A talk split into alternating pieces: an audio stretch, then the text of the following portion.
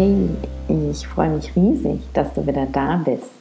In der letzten Woche habe ich dir ja etwas über die Ernährung aus Sicht des Ayurveda erzählt. Und passend dazu habe ich mir heute sozusagen einen Ayurveda-Ernährungsprofi auf einen Kaffeeklatsch in meinen Podcast eingeladen. Zu Gast ist nämlich heute die liebe Jasmin von Prana Up Your Life. Wahrscheinlich kennst du Prana Up Your Life schon. Wenn nicht, dann mag ich ähm, ein klein bisschen was erzählen über Prana. Und zwar ist Prana Up Your Life das Baby von Jasmin und Josephine. Die beiden sind Schwestern und ähm, ja, haben zusammen Prana Up Your Life gegründet. Und Prana, das weißt du vielleicht, das steht für die Lebensenergie, die ja ein langes und glückliches Leben verspricht, wenn wir sie in uns stärken. Und das ähm, haben die beiden sich zum Ziel gesetzt, ähm, mithilfe von Achtsamkeit, Ayurveda und eben vor allem Mindful Eating, ähm, was halt im Ayurveda ein ganz, ganz großes Thema ist. Und ähm, ja, Nahrung, Ernährung, Kochen wird bei den beiden ganz, ganz groß geschrieben. Und das, äh, ja, finde ich so wichtig, weil sie mit ähm, so viel Leichtigkeit an das Thema ayurvedische Ernährung rangehen. Ähm, Prana Up Your Life hat auch einen Cooking Club, in dem du mit den beiden lernen kannst, wie du äh, aus ayurvedischer Sicht am optimalsten kochst. Das finde ich auch ganz toll, weil super viele Leute halt zu Beginn sehr überfordert sind und nicht genau wissen, ja, wie sollen sie denn jetzt diese ganzen Ernährungsempfehlungen umsetzen? Und da geben Jasmin und Josephine dir, also reichen dir sozusagen die Hand und geben dir ganz viele Tipps und ganz viel Wissen mit, wie du ja mit deinem Essen, mit deiner Ernährung noch mehr Prana kreieren kannst. Und ja, deswegen freue ich mich irre, dass ich ähm, zu diesem Thema heute mit der Jasmin sprechen konnte, dass Jasmin sich Zeit genommen hat. Und ja, ich würde sagen, wir starten direkt mal in unseren Kaffeeklatsch. Ich wünsche dir viel Spaß damit. So, hallo, liebe Jasmin. Ich bin ähm, ganz, ganz froh, dass du dir heute Zeit nehmen konntest, bei mir vorbeizukommen. Wir, das ist ja sozusagen der, der, der Gegenbesuch. Ich war ja schon bei euch zu Gast im Podcast und heute bist du bei mir und da freue ich mich riesig drüber, weil wir ja sozusagen ein, ein gemeinsames Herzensthema haben. Und da wollte ich ein bisschen mit dir drüber quasseln. Herzlich willkommen. Dankeschön, liebe Nadine. Ich freue mich wieder in diesem Setting äh, mit dir zu quatschen. So hat sich das auch letztes Mal angefühlt. Äh, definitiv auf einer Ebene in einem Flow und ich denke, das wird heute auch wieder so sein. Ja, cool. Schön. Ähm, ich glaube, ich bin ganz sicher, dass eigentlich jeder, der meinen Podcast hört, euch auch kennt von Prana Up Your Life. Aber trotzdem ähm, finde ich es total spannend, da nochmal so reinzufühlen. Eben gerade auch für die Leute, die ähm, jetzt gerade mit Ayurveda starten, ähm, so eine, ja, so ein bisschen so eine ayurvedische Entwicklung. Ne? Wie, wie, wie seid ihr eigentlich zum Ayurveda gekommen? Wie, was, was hat der Ayurveda so bei euch verändert? Und vor allem so aus deiner Sicht auch, wie schwierig war es für dich mit Ayurveda anzufangen? Das würde mich voll interessieren. Magst du uns da so ein bisschen mitnehmen? Ähm, klar, ich, ich versuche mal zurückzugucken. ähm, also tatsächlich sind wir mit Ayurveda in Berührung gekommen, als unsere Eltern damals eine Ayurveda-Kur auf Sri Lanka gemacht haben. Mhm. Und das müsste jetzt schon so fünf, sechs, sieben Jahre her sein ungefähr. Mm, und da haben sie dann natürlich von erzählt. Gerade unser Papa, der ähm, auch eher so ein rationaler äh, Businessman ist, der ist wiedergekommen, war total fasziniert, was es mit ihm gemacht hat. Er hat natürlich abgenommen, aber auch ähm, sich einfach wohler und fitter gefühlt und hat dann angefangen, mh, mm, äh, versucht auch Ayurveda tatsächlich in seinen Alltag zu bringen. Cool. Und äh, das war für uns so, hm, okay, was, was passiert hier gerade so? Dann, wenn wir zu Hause waren, dann gab es irgendwie Obst aus dem Dampfgarer. Aha. und da war äh, Josephine und ich waren da so, oh Gott, was ist das denn jetzt? Er schmeckt auch tatsächlich, ehrlich gesagt, ziemlich lame, muss ich, also muss man auch sagen. fehlte noch ein bisschen was.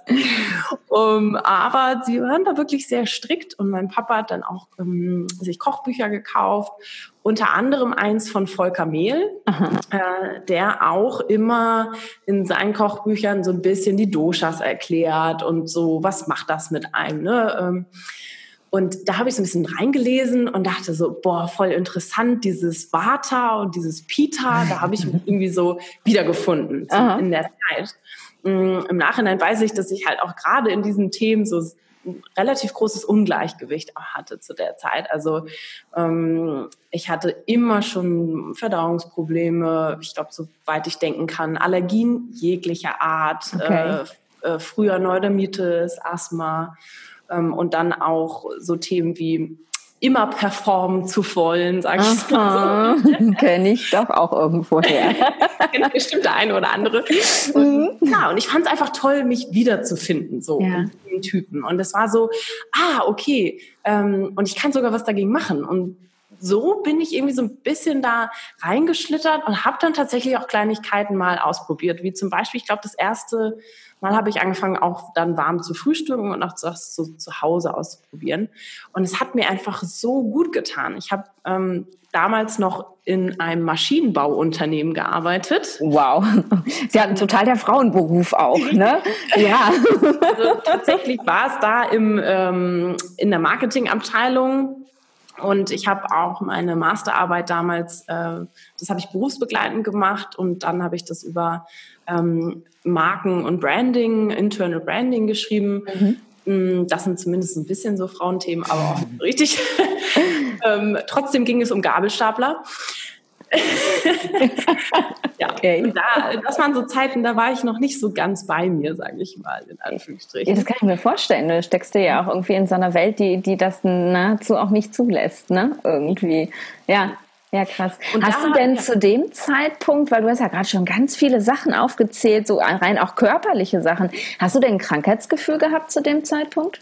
So, weil das haben ja viele Menschen, die sagen, ach ja, ich hab halt, ne? Genau. Aber dass das wirklich so auch schon krank ist, also aus ayurvedischer Sicht, hast du dich krank gefühlt? Nö. Mm -mm. Nee. Also ich habe gedacht, also erstmal habe ich tatsächlich eben schon immer Themen gehabt, also von Baby an so. Ich glaube, also als Jugendliche ist meine Mama immer, weil sie schon den ganzheitlichen Gedanken immer hatte so. Ich bin wirklich von Heilpraktiker zu Heilpraktiker gelaufen, jedes Jahr irgendeine andere äh, Kur, also Kur in Anführungsstrichen oder irgendwas ausprobieren. Mhm. Ähm, zum Teil hat es auch manchmal geklappt, aber nicht so im Ganzen. Und gerade äh, irgendwann so mit Studium und, und was dann noch alles so obendrauf gekommen ist auch, ähm, ist es dann irgendwann so normal für mich gewesen, auch Bauchschmerzen mhm. zu haben, diese Allergien zu haben, ähm, all diese Themen. Und ich war, also ja, tatsächlich habe gedacht, das ist normal. Ja. Und so bin ich eigentlich durchs Leben gelaufen und es hat auch immer ganz gut funktioniert, einfach weil ich, glaube ich, auch dieses Peter-Element in mir habe. Mhm. So, ich kann auch echt powern.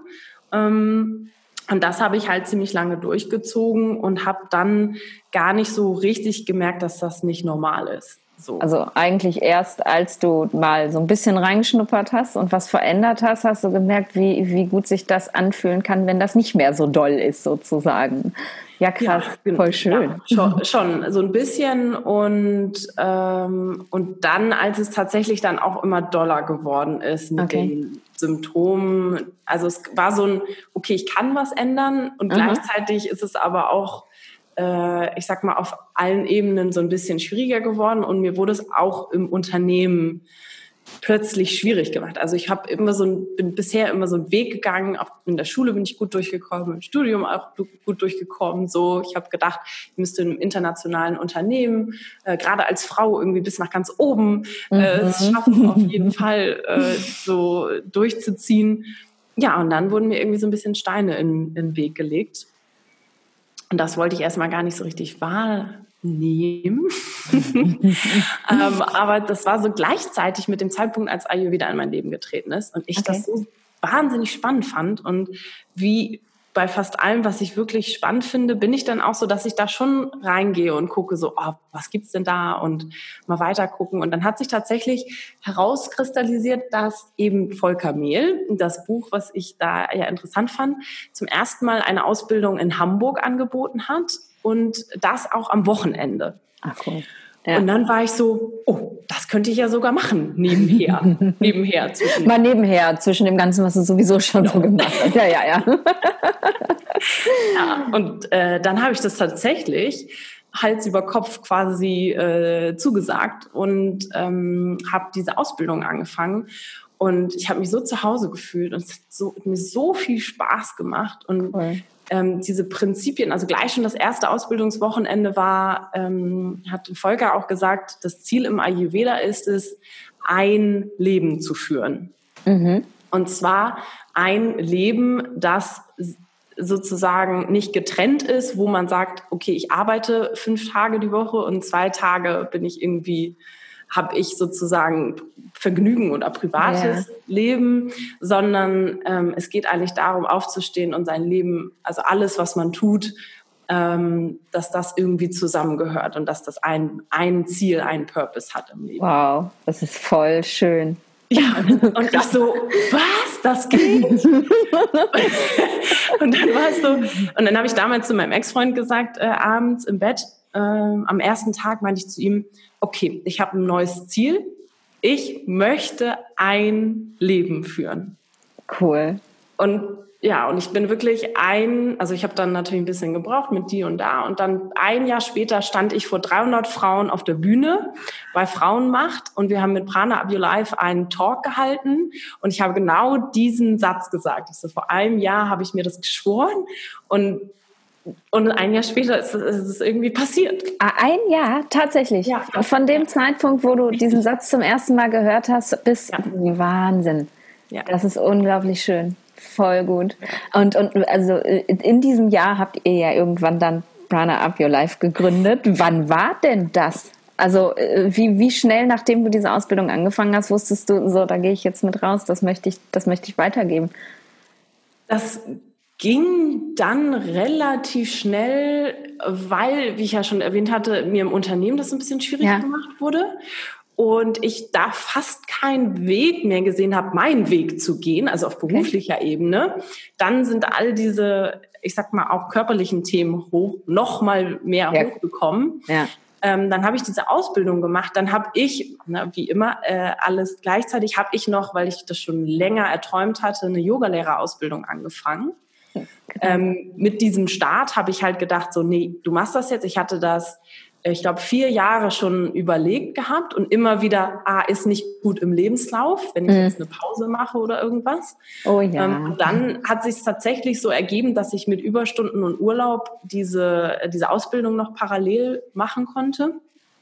Und dann kam alles zusammen und ich habe einfach gemerkt, die Prinzipien, die Werte, alles so, das passte nicht mehr zusammen und ich mhm. konnte es auch einfach nicht mehr aufrechterhalten. Also ja. es ging einfach nicht mehr und da habe ich halt gemerkt, so, okay, ich muss irgendwas ändern und dann waren wir ähm, mit der Familie auf Kuba im Urlaub über Weihnachten und Silvester und das war so nach dem zweiten Ausbildungsteil äh, der Yogalehrerausbildung und zum Ende der, der Ayurveda-Ausbildung.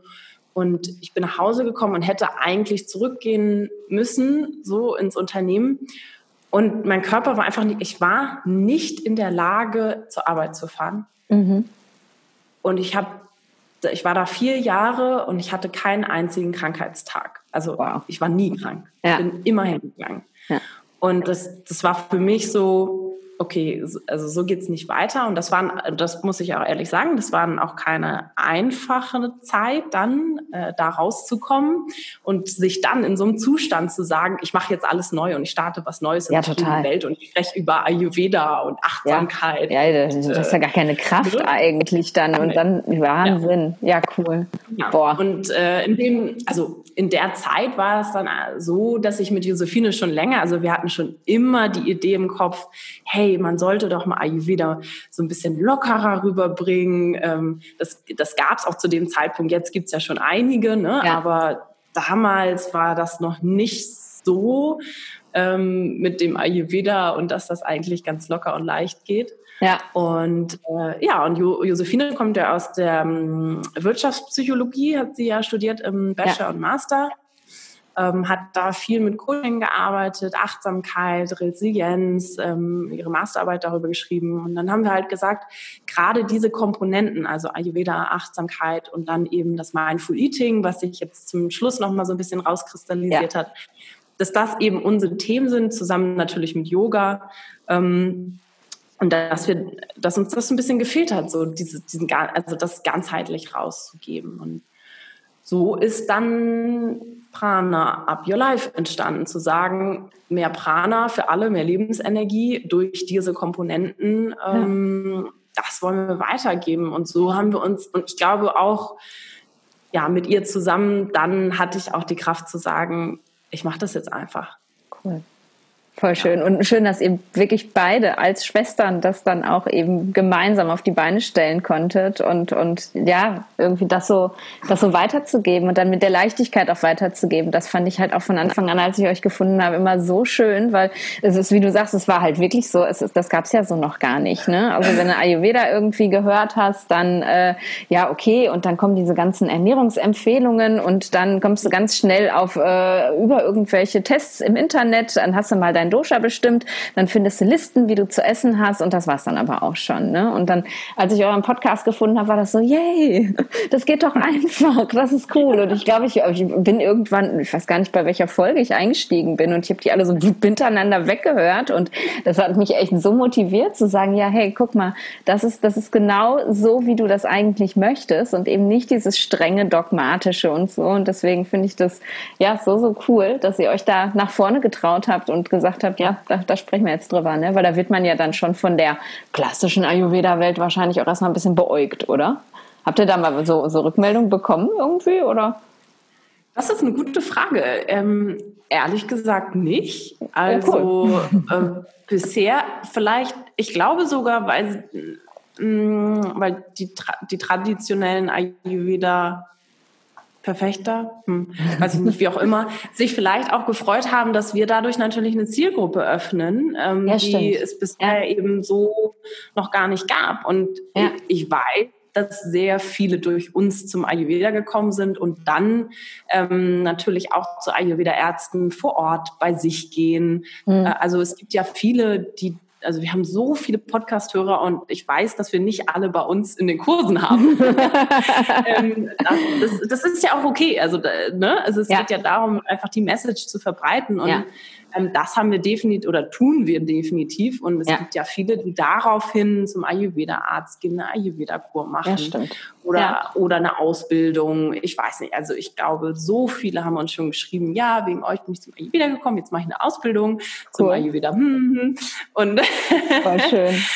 ja, und das ist, äh, deswegen denke ich, ist da auch die Erkenntnis, glaube ich, da, dass wir uns gegenseitig ähm, befruchten, in Anführungsstrichen, und ähm, wir ja trotzdem auch immer wieder sagen, wenn man tatsächlich eine Krankheit hat, die mhm. sehr, sehr stark ist, sagen ja auch, dann darf man auch ein bisschen strenger sein, damit, es auch wirklich was hilft. Ja. Aber für uns ist es ja viel wichtiger und ich denke, weil wir eben auch so leben, ähm, wir machen auch gerne mal Party. Ich äh, heirate bald äh, oh, und da wird auf jeden Fall auch Alkohol getrunken und getanzt und ähm, nicht ayurvedisch gegessen und das ist auch okay. So gehört dazu. Ja, definitiv. Sonst, ich meine, hat man ja auch irgendwie kein Leben mehr. Ne? Wenn man 24-7 immer nur ayurvedisch lebt, dann, dann, dann fällt ja all das weg. Ne? Dann ist ja nichts mehr mit Feiern und überhaupt nicht. man muss ja Freude haben. Das gehört ja auch mit dazu irgendwie, ne? dass man sich gut fühlt und glücklich ist und fröhlich ist. Und finde ich total gut. Auf jeden Fall, dass man dann wirklich auch dafür steht. Und also mein äh, Lieblingsspruch ist halt auch dann immer, nee, ich, ich bin pommessüchtig, ich stehe auf Pommes. Und hin und wieder muss ich auch mal Pommes essen. Und Pommes sind auch nicht ayurvedisch. Das ist völlig in Ordnung, finde ich. Ja, von daher. Ähm, erlebst du das denn aber auch so, dass die Leute, ähm, weil das ist was, was sich bei mir jetzt in der letzten Zeit extrem rauskristallisiert, dass die Leute so ähm, immer wieder mal abgestreckt äh, geschreckt sind vom Ayurveda, weil sie das Gefühl haben, dass mit der Ernährung Ernährung, das kriegt man so gar nicht hin irgendwie. Das ist alles viel zu viel und diese ganzen Empfehlungen, wie soll ich die denn so in mein Leben integrieren? Erlebt ihr das auch? Mm, also wir, ich habe jetzt ein ähm, akutes Beispiel und zwar haben wir von unserem ähm, zweiten Kurs, also im Find Your Prana kann man bei uns starten und wenn man dann weitermacht, dann geht es noch ein bisschen vertiefender und da hatten wir jetzt gerade das Thema sechs Geschmacksrichtungen. Mhm. Und ähm, da ich habe richtig gemerkt, wie die Leute drin aufgegangen sind, sich ein bisschen dafür zu öffnen und sich dann aber auch nur erstmal damit zu beschäftigen. So, mhm. das gibt sechs Geschmacksrichtungen. Welche sind die denn? Ähm, so ein bisschen mehr ein Gefühl dafür zu kriegen, welche Lebensmittel welche Geschmacksrichtungen sind und dann so spielerisch zu experimentieren. Ja. Und dann zu sagen, ähm, und äh, eine unserer Lieblingsaufgaben, also wir geben so kleine Hausaufgaben im Kurs, cool. ähm, da, das ist äh, ein, sein Lieblingsgericht zu ayurvedisieren. Cool. und das geht. Und was auf welche tolle Ideen die Teilnehmer kommen, finde ich selber immer wieder faszinierend. Ähm, eine, äh, die ist zwar schon länger bei uns, die hat, ähm, die Sarah, die kommt, die liebt so Maultaschen, schwäbische mhm. Maultaschen also gar nicht ayurvedisch. Nee. Aber äh, sie hat sie halt ähm, auch mit Gewürzen gemacht und dann ein bisschen abgewandelt und ähm, das einfach so kreativ rangehen und dann vielleicht noch was Frisches dazu machen. Ähm, und dann, dann geht das auch so. Und das, das sehe ich, ich glaube, das ist wieder die Herangehensweise. Also wie gehe ich daran? Mache ich es mhm. mir von vornherein kompliziert und sage, ja, das hat die eine auch als Frage gestellt. Die Andrea fragt dann so, ja, was ist denn jetzt Zucchini für eine Geschmacksrichtung? Und gibt es eine Tabelle für alle Lebensmittel? Welche Geschmacksrichtung? Welches Lebensmittel? Und ich so, ja, du kannst das gerne googeln, wenn du möchtest. Ähm, aber ehrlich gesagt ist das nicht so sinnvoll. Und ja. es geht nur darum, ein Gefühl dafür zu kriegen. Und wenn du mal nur vier Geschmacksrichtungen drin hast, ist das, also dann stirbt man ja auch nicht gleich. Ne? Ähm, und so, so geht es. Ich, aber das ist halt, hm, ich sag mal, auch nur möglich, wenn, wenn man wenn man immer wieder die Gelassenheit reinbringt. Ja. Und das fast auf einer täglichen Basis. Und ich glaube, jemand, der eben von außen sich anfängt mit Ayurveda zu beschäftigen und dann sich Bücher kauft und nur da reinliest, dann wird man über, also dann ist man auf jeden Fall mhm. überfordert. Mhm. Also das kann ich auch unterschreiben. Ähm, und zwischendurch dachte ich auch so, boah, puh, und was ist denn das jetzt alles und wie soll man sich daran halten? Aber das muss eben nicht so sein. Und ähm, das denke ich, oder versuchen wir zumindest immer rüberzubringen. Und das ist, glaube ich, das Wichtigste. Ja, ja, das finde ich auch. Also gerade das wirklich eben rüberzubringen, dass es halt ja mit einer Leichtigkeit eben ist und, und nicht dieses ganze Strenge, so das muss jetzt und du musst das jeden Tag und du darfst jetzt aber auch nur noch warm essen. Das ist ja auch so ein Thema mit dem, ja, darf ich jetzt nur noch Porridge essen? Ich mag doch gar keinen Porridge. Das, das höre ich so häufig, auch in meinem Programm, irgendwie, wenn es ans Essen geht, so, ich esse doch überhaupt gar keinen Porridge, was soll ich denn jetzt tun? Und anstatt dann zu sagen, ja, so und so ist das, versuche ich dann halt auch immer ähm, die Leute selber kreativ werden zu lassen. Ne? So bei, bei mir geht's ja viel eben um Vata wegen der Migräne ähm, und dann zu sagen, okay, guck mal, ähm, Vata hat die Qualitäten, hm, hm, hm, ne? trocken und rau, kalt und, und, und bewegt, instabil. Jetzt überleg dir doch mal, was könnte das denn ausgleichen? So und nicht, du musst jetzt das und das und das machen. So, das funktioniert halt auch wahrscheinlich nicht. Ne? Nee. nee. Ja. Und, und ich finde das total schön, über die Logik zu gehen. Also ja. über das ähm, sich halt zu verbildlichen und dann auch auszuprobieren und zu sagen, ah, ich merke aber, warmes Essen tut mir einfach gut. Mhm. Und daraufhin zu agieren, ah, und jetzt setze ich es vielleicht einmal oder zweimal am Tag ein. Nicht immer dreimal, ne, ja. so von vornherein, sondern ich merke, also aus, dem, aus der Erfahrung heraus zu sagen, ich sage von alleine, ich werde ein bisschen wärmer essen in Zukunft. Ja. Ja, das finde ich auch, dass du das erlebst in dem Moment, wie, wie gut dir das tut und dann, dann willst du das ja auch von ganz alleine und nicht, äh, ja, äh, die Nadine hat gesagt oder die Jasmin hat gesagt, ich muss jetzt nur noch warm essen. Ne? Dann, dann kommt diese Muss-Komponente ja auch irgendwo mit da rein. Ne? Das ist ja dann, ich sag mal, das fühlt sich dann an wie so eine Diät. Ne? Wenn man äh, sich überlegt, ich möchte jetzt mal fünf Kilo abnehmen, ab dem Tag, wo man beschließt, eine Diät zu machen, hat man ja permanent nur noch Hunger irgendwie, weil man sich sagt, ich darf jetzt nicht mehr so viel essen und dann denkt man nur noch an ans Essen irgendwie. Und wenn man sich sagt, ich darf jetzt nichts Kaltes mehr essen, das macht ja, erzeugt so einen Druck dann auch. Ne? Und wenn ich weiß, okay, warm tut mir super gut, ähm, dann, dann ja, möchte man das einfach und fällt es auch viel leichter. Das stimmt. Ja, von den so Basisempfehlungen. Äh, ich habe letzte Woche, habe ich dir vorhin erzählt, ja einen Podcast dazu gemacht und habe halt ein bisschen was davon erzählt, äh, so von wegen ähm, überhaupt erstmal so unverarbeitete Lebensmittel, saisonal, regional und solche Sachen. Ähm, dann habe ich ein bisschen was von den Geschmacksrichtungen erzählt und eben von, von dem äh, gekochten oder warmen Essen. Was würdest du sagen, was ist das, was aus eurer, aus deiner Sicht das ist, was am meisten Veränderung bringt, wenn man so mit Ayurveda anfängt. Also wenn, wenn sich jemand überlegt, so ich möchte jetzt ganz leicht, easy mit dem Ayurveda starten, aber ich möchte äh, doch auch eine Veränderung merken, was würdest du als erstes empfehlen? Kann man das so sagen oder ist es bei jedem anders? Mm.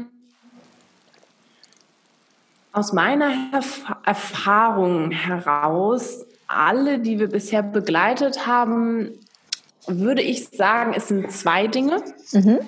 Und zwar ist es die Kombination aus warm gekocht. Mhm. Und das beinhaltet ja oft auch eine ordentliche Mahlzeit. Ja. Also, ja. Ne? So, weil ich nicht hier und da und so und so und ein bisschen kurz äh, Salat snacken, mhm. sondern das Brötchen also auf die Hand in der U-Bahn und so, ne? Genau. Mhm. Ja. eine warme, ordentliche gekochte Mahlzeit auf der einen Seite und auf der anderen Seite diese, diese sechs Geschmacksrichtungen. Mhm. Warum? Weil ähm, viele, auch die zu uns kommen, ein Thema auch mit emotionalem Essen haben und auch ähm, mit diesen ähm, ich habe noch Hyper auf was Süßes mhm. oder muss dann wieder snacken oder oder oder. Ja. Und so viele sagen, ey, seitdem ich die sechs Geschmacksrichtungen integriert habe und warm esse, ich habe weniger Heißhunger bis gar nicht. Ähm, ich habe auch weniger Verdauungsprobleme, bin dadurch auch einfach glücklicher, also ja. einfach besser drauf. Ja. Ähm, und das sind so die die Riesenkomponenten, äh, die, die wir immer wieder hören und die ich einfach auch aus meiner eigenen Erfahrung bestätigen kann. Also zumal für mich dieses warme Frühstück damals so einen Riesenunterschied gemacht hat. Ja. Ähm, und auch immer noch tut. Und einfach, und ich, vielleicht muss man es auch gar nicht immer ähm, diese sechs Geschmacksrichtungen nennen, sondern für mich ist es die Vielfalt in einer Mahlzeit. Vielleicht mhm. ist es für manche einfacher zu greifen die Vielfalt mit ähm, frischen Lebensmitteln, also mit Gemüse zu arbeiten, mit einer Basis zu arbeiten, ähm, also Getreide, Reis, Nudeln, was auch immer. Mhm. Ja, und in Kombination mit äh, Gewürzen, die ja oft diese Geschmacksrichtung eben auch äh, auffüllen, in Anführungsstrichen, die meistens fehlen, ja. und irgendwas Frisches, ne, frische Kräuter oder sowas. Das ist ja meistens einfacher zu greifen. Also die, eine Vielfalt an warmen, guter, also Vielfalt an Lebensmitteln gekocht. Ja. Also eigentlich simpel, oder? Ja, finde ich total. Weil das, äh, auch das holt ja dann wieder aus, aus diesem, diesem Dogmatismus raus, dass man da seinen Zettel in der Küche hängen hat und dann nochmal auf dem Zettel nachliest, ah, okay, oh nein, ich habe noch nichts zusammenziehend, ich muss noch und dann fängt man an, irgendein Gewürz zu suchen oder irgendein Lebensmittel, was man da reintun kann. Das ist ja dann, dann wird man gleich wieder dogmatisch irgendwie. Und wenn man einfach nur sagt, okay, ich gucke, dass ich wirklich eine schöne Kombination aus allem Möglichen auf den Teller bringe, ähm, das zusammen koche irgendwie dann noch mit Liebe, dann, dann hat man meistens ja sowieso alles schon drin. Ne? Und, und es ist ja auch tatsächlich so, ähm, dass wir in vielen oder den meisten unserer Gerichte, die wir sowieso schon kochen, ähm, gerade das mit den Geschmacksrichtungen auch ganz gut hinbekommen, auch ohne den, den Zettel daneben zu legen, wenn man kocht. Ne? Wenn man eben nicht den Salat oder das Brötchen auf der Hand oder so. Und ich äh, mache es halt immer oder empfehle es immer, wenn mir jemand sagt, ja, aber wie soll ich das denn hinbekommen? Dann sage ich, ja, komm, fang doch erstmal an, äh, indem du einfach gar nichts machst, sondern so kochst, wie du normalerweise kochst. Und wenn du dann aufgegessen hast, dann setzt du dich mal mit dem Zettel hin und kreuzt dir einfach mal an, welche Geschmacksrichtung du jetzt schon drin hattest, ganz automatisch. Und dann, wenn die alle drin waren, wunderbar. Und wenn nicht, dann kannst du dir halt immer noch überlegen, ähm, wie, wie hätte ich denn jetzt das, was gefehlt hat, noch reinbringen können, ohne, weiß Gott, was für einen Auf Aufstand zu zelebrieren, irgendwie ein ganz neues Gericht zu kreieren. Und das, ich glaube, dass viele das ganz gut machen, wenn sie dann kochen. Und das, wie du sagst, ne, das bringt einfach dazu, viel achtsamer wieder mit dem Essen umzugehen, weil man einfach mehr kocht dann als vorher. Ja, ja, ja. ich finde das. Einfach eine Priorität draufsetzt.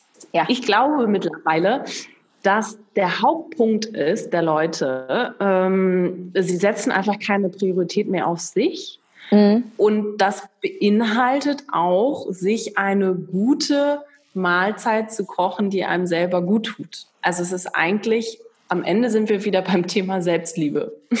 ja, ja, das stimmt. Auf jeden Fall, da hast du so recht, weil es ist ja dieses, ne, ich, ich nähere mich ja mit dem Essen. Ne? Ich, ich gebe mir etwas Gutes, wenn, wenn ich mir ein gutes Essen zubereite, dann, ja, dann, dann, dann nähere ich mich und das ist total verloren in unserer Gesellschaft irgendwie. Essen ist für ganz, ganz viele Leute einfach so ein, äh, ja, so ein Muss. Ne? Man, man muss halt da irgendwie Nahrung reinschmeißen, damit der Bauch nicht knurrt und man weitermachen kann und so. Aber dass es wirklich ein, ein Akt der Selbstliebe ist, das finde ich wunderschön. Ja, ja. Auf jeden Fall, gefällt mir total gut.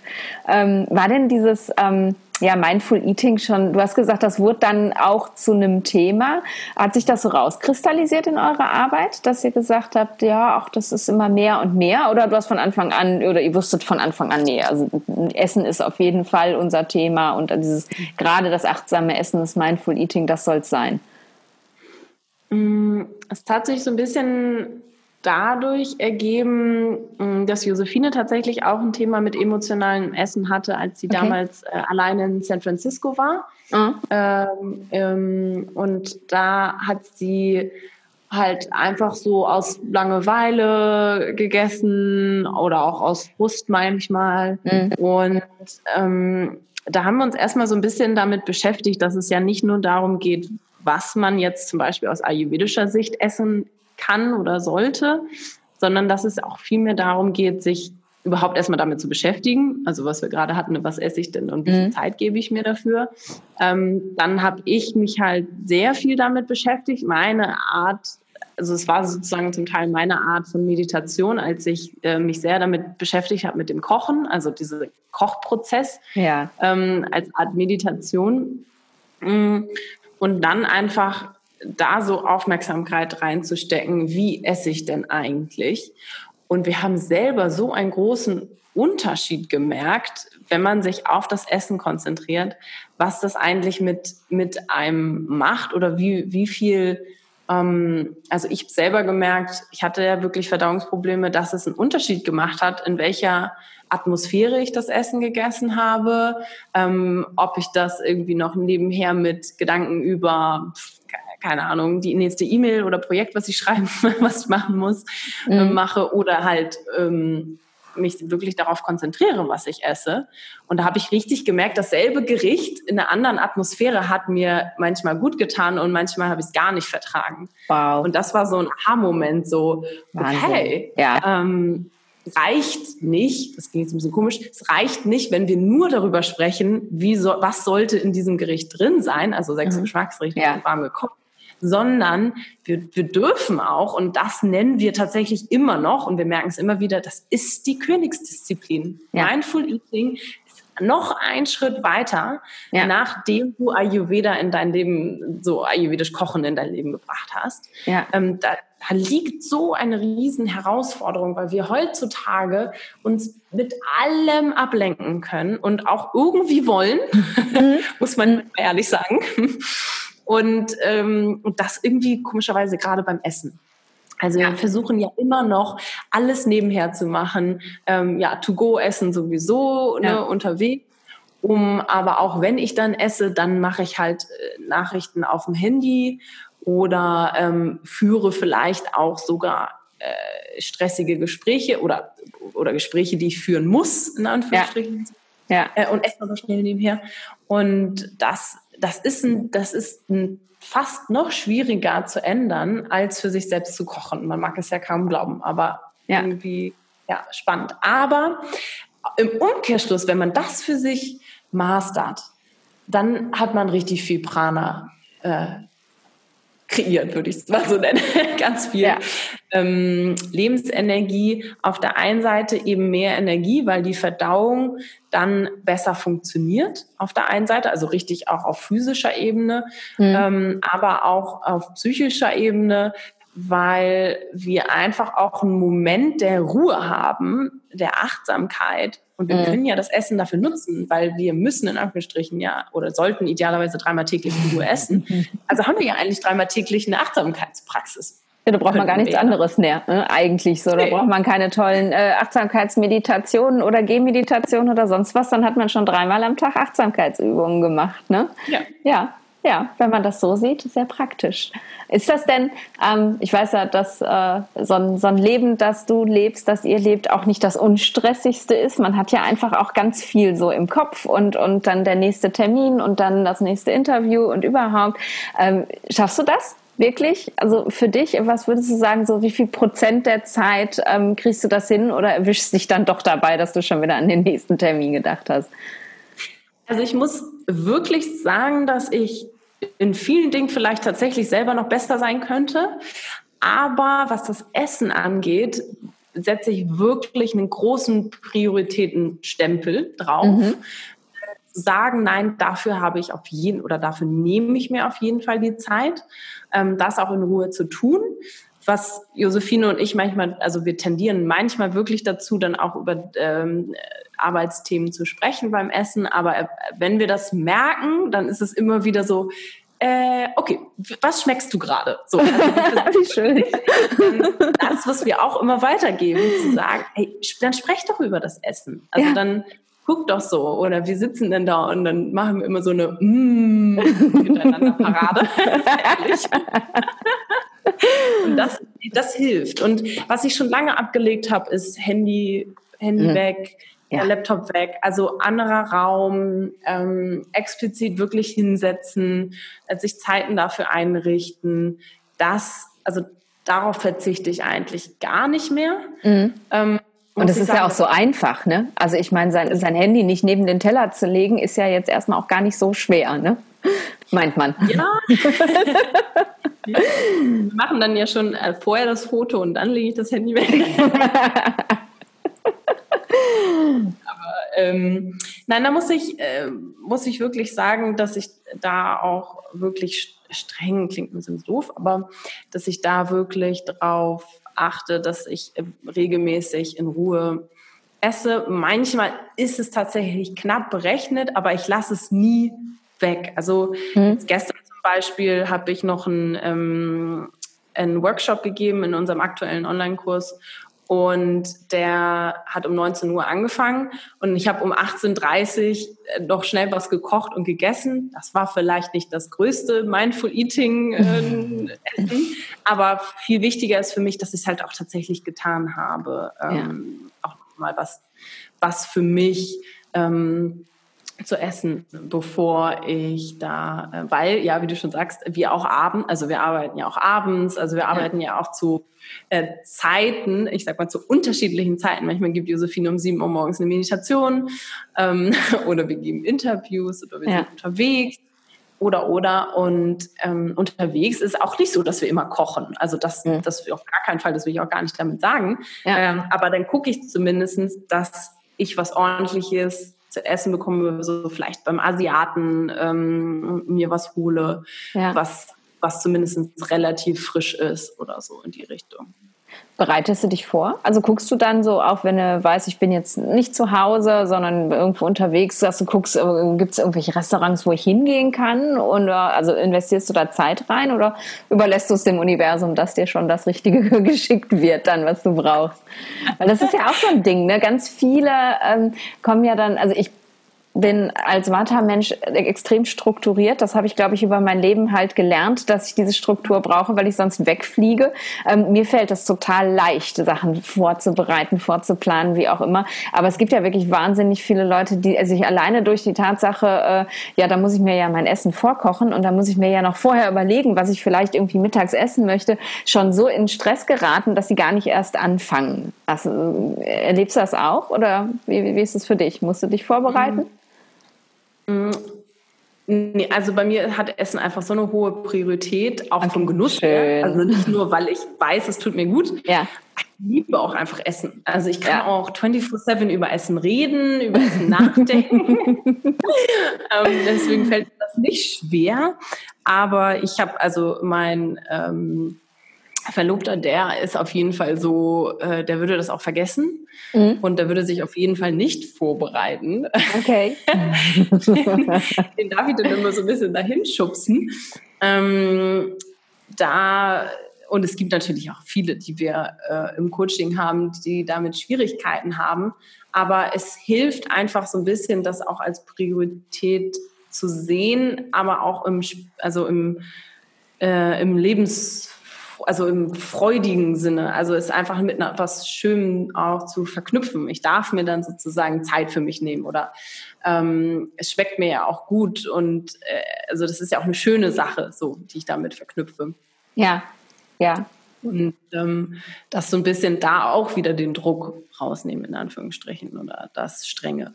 Ja, ich glaube, das ist einfach ganz, ganz wichtig, dass du, äh, wie du das gesagt hast, ne, dass man davon wegkommt, dass äh, Nahrung halt einfach nur Nahrungsaufnahme ist, sondern dass es einfach so, so wichtig ist, ne? dass es wirklich die Basis von, von allem ist. Wenn wir uns nicht ausreichend nähren, dann funktionieren wir einfach auch nicht richtig. Ne? Und man muss sich, glaube ich, einfach vorstellen, dass ja das, was wir sind, das ist unsere Nahrung. Ne? Wir setzen uns einfach aus alledem zusammen, was da so reinkommt. Und ähm, wenn man dem größeren Stellenwert gibt, dann fällt vieles, glaube ich, auch viel, viel leichter. Ne? Dass man dann so eine Liebe auch dazu entwickeln kann irgendwie.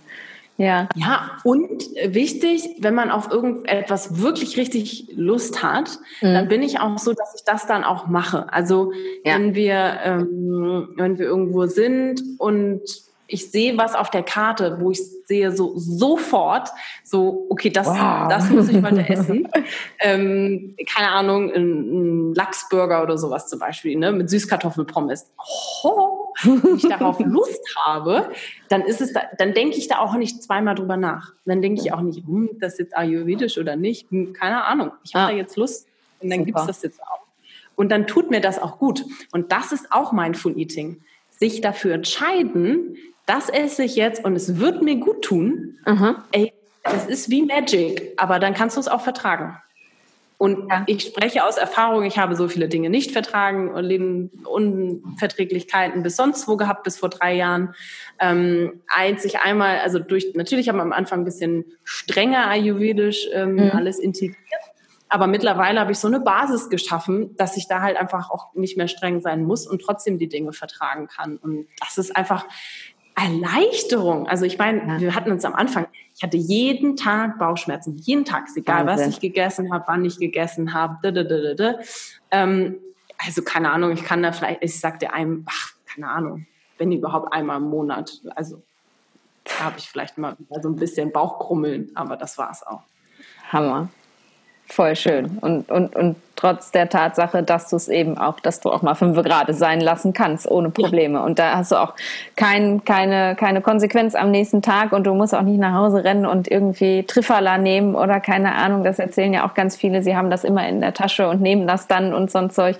Es funktioniert auch so, ne? Wenn man einfach die meiste Zeit sich glücklich und mindful ernährt, dann, dann geht der Rest auch von alleine, ne? Ja. Voll schön. Ja. Ja. Und solange ich morgens wieder mein Porridge esse, ist ja auch alles wieder fein. Ja. Hast du einen anderen Frühstückstipp außer Porridge? Ich, ich frage einfach mal immer jeden, der sich so ein bisschen damit beschäftigt, ja. weil ja alle, alle mich immer fragen. Ich habe ja so ein, zwei Tipps, die ich gerne weitergebe, aber ich sammle immer gerne. Was kann man denn außer Porridge noch essen? Zum Frühstück. Gute Frage. Ja auch immer Super, ne? Also man kann ja auch so ein, ist ja auch so eine ähnliche Frage, so ein bisschen ein klassisches Abendbrot oder was mache ich damit, ne? Oder ja. zum Frühstück kann ich nicht mein Brot essen. Ähm, was ich immer sage, schau, dass es vielleicht die Sachen nicht direkt aus dem Kühlschrank kommen, so, mhm. also zumindest äh, äh, Körpertemperatur, ich schon sagen Raumtemperatur. ähm, dass das Brot vielleicht nicht super viele Zusatzstoffe hat, sondern idealerweise natürlich vielleicht selbst gemacht und aus dem Toaster, weil dann warm.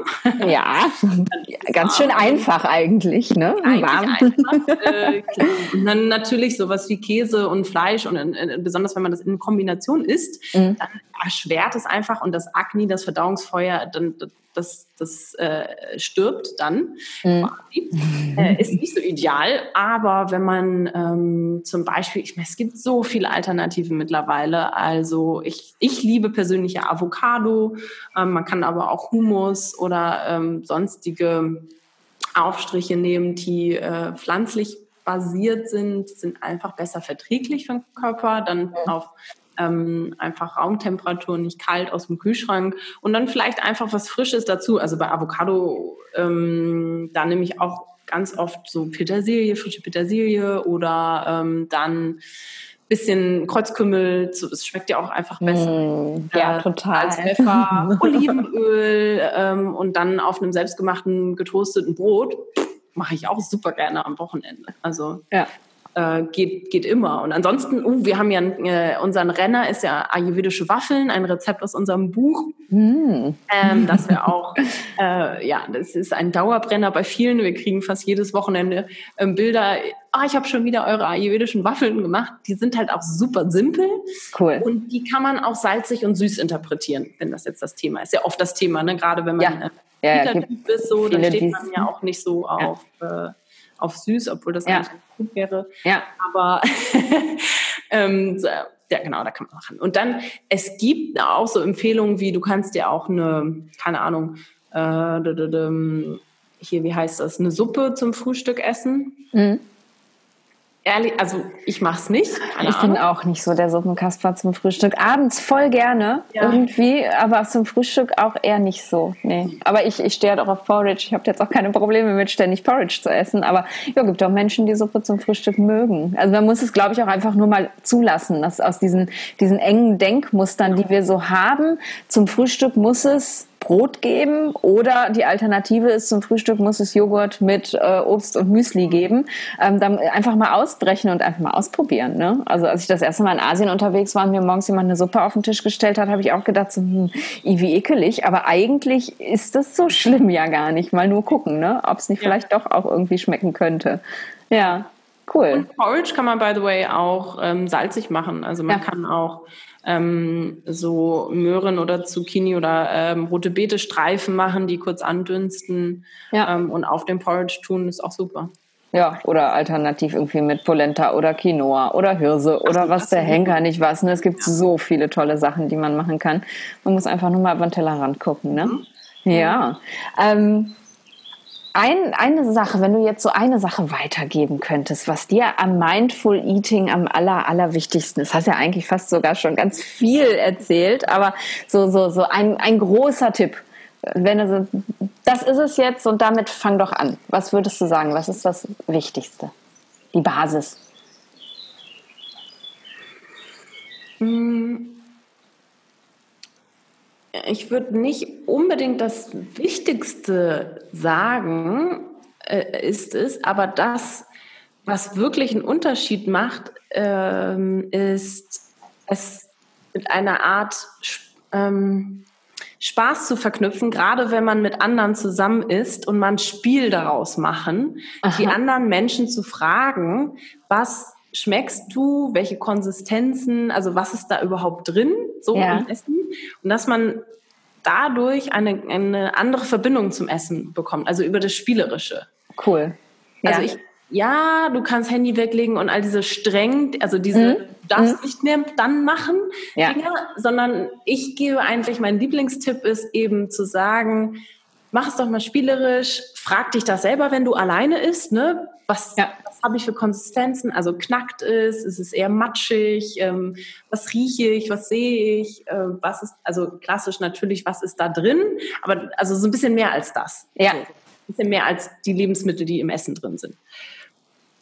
Cool. Und das ist schon Mindful Eating, weil was macht man automatisch? Man konzentriert sich auf sein Essen und das, ja. was man da zu sich nimmt und der Körper hat plötzlich eine Aufmerksamkeit dafür und kann dann auch besser unterscheiden. Und je besser der Körper die Lebensmittel auch voneinander unterscheiden kann ähm, und greifen kann, in Anführungsstrichen, desto eher weiß auch der Verdauungstrakt, was soll ich denn damit überhaupt anfangen? Ja, genau. Wie zersetze ich das ja. jetzt? Was mache ich mit den Nährstoffen, die ich bekommen habe?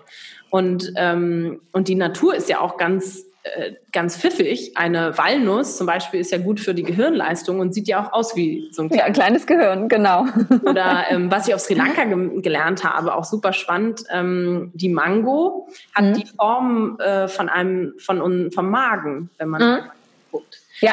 Mango ist tatsächlich auch gut, wenn man Magenprobleme hat. Ach, witzig. Also so ja. Äh, genau, und wenn wir jetzt so Fertiggerichte aus der TK kaufen, uns hm. das angucken, da weiß der Körper nicht mehr, niemand weiß, was ist denn da eigentlich drin. Und dann ja. hat der Körper auch tatsächlich mehr Schwierigkeiten, das richtig einzuordnen und zu verdauen, als wenn ja. wir halt auch die Lebensmittel vorher sogar im Ganzen selber gesehen haben und idealerweise verarbeitet. Das wäre jetzt schon wieder ne, Next ja. Step. Ja. Aber ähm, einfach so ein besseres Gefühl dafür zu kriegen, was nehme ich denn dazu mir auf eine spielerische Art und Weise. Finde ich mega schön. Und man holt vor allem ja auch noch andere mit ins Boot und macht es eben sich selber dadurch leichter, weil man eben nicht alleine damit ist und macht anderen auch noch ein Geschenk, weil die eben auch diese wunderschöne Erfahrung gleich mitmachen dürfen. Das finde ich voll schön.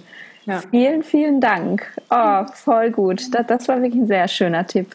Ja, ähm, ich glaube, ich bin ganz glücklich jetzt mit allem, was ich über das Mindful Eating von dir gehört habe und was du weitergegeben hast. Und ich glaube, ähm, das, das rundet auch so meine letzte Folge nochmal so richtig ab irgendwie, dass ich äh, versucht habe, aus allen Informationen, die man so kriegen kann, den Dogmatismus rauszunehmen und du jetzt einfach nochmal so diese Leichtigkeit eben des achtsamen Essens noch mit dazugegeben hast. Das ist das Salz in der Suppe sozusagen.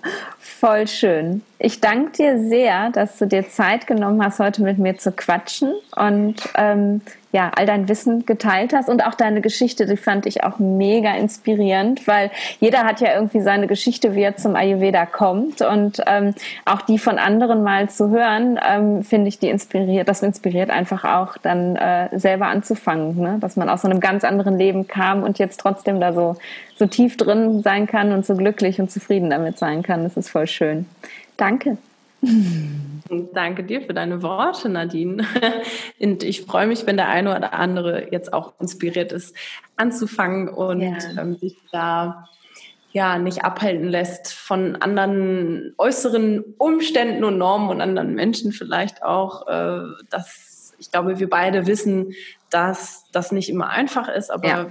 dass es auch möglich ist und machbar ist, immer mehr für sich und seinen eigenen Weg einzustehen. Und ich glaube, dafür gehe ich mittlerweile fast noch mehr raus in die Welt als Ayurveda zu ähm, verbreiten, möchte ich eigentlich verbreiten, dass jeder seinen eigenen Weg gehen sollte. Und ja, ähm, ja das super schön. Und da kann man sich ja auch dann noch ganz viel Inspiration bei euch holen auf eurem Instagram-Kanal. Das verlinke ich natürlich alles in den Show Notes, weil das finde ich auch wahnsinnig inspirierend, die ganzen vielen schönen Bilder vom Essen und äh, ja, was, was es halt für tolle Leute im Podcast gibt und so. Also das verlinke ich und eure Seite und was es da alles für schöne Angebote gibt. Und mit euch kochen muss ich unbedingt auch noch mal ja. ganz, ganz dringend, vielleicht sogar mal live. Ich glaube, ich muss mal bei euch vorbeikommen. Das wäre schön.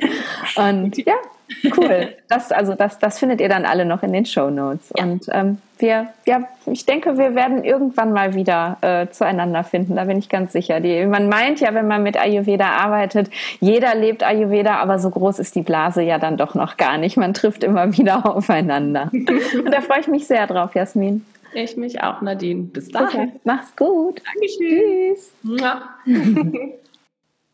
So, ich hoffe, mein Gespräch mit der lieben Jasmin hat dir gefallen und du hast vor allem ähm, ja vielleicht ein paar Inspirationen für dich mitnehmen können, wie du Ayurveda ganz leicht in dein Leben integrieren kannst und wie dir Mindful Eating dabei helfen kann. Und wenn du jetzt das Gefühl hast, dass ähm, dass das mit dir resoniert, was Jasmin und Josephine machen, wenn du meinst, ähm, ja, du würdest gerne mehr von ihnen lernen und erfahren, dann kann ich dir sehr den Find Your Prana Online-Kurs von den beiden ans Herz legen.